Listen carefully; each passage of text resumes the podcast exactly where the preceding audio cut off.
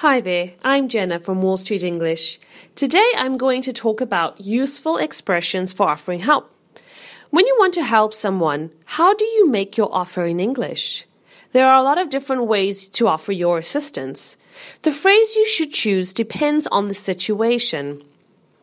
Here are some English phrases for offering help that you should definitely know.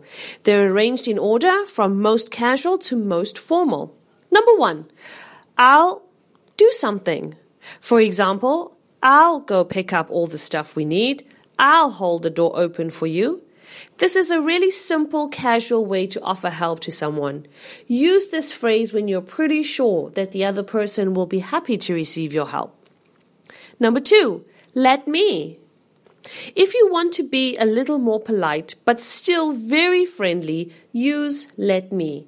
For example, that's a good question. Let me find out for you. Or here, let me adjust the seat for you. Number three, why don't I?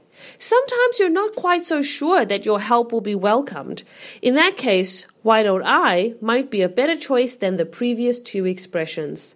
For example, why don't I send you an email outlining what we talked about today and you can just respond to that? You can also say, why don't we exchange business cards? Number four, would you like me to do something? For example, would you like me to close the window? You might use would you like me to with customers or with relatives who you don't see very often. Can I? In formal situations, you can offer help by asking, Can I? It makes it seem like you're really happy to help, and this is a good choice for social situations like having guests in your home. There are no hard and fast rules about what when you use each phrase and when you can't. But hopefully, this will get you started on picking the best phrase for each situation.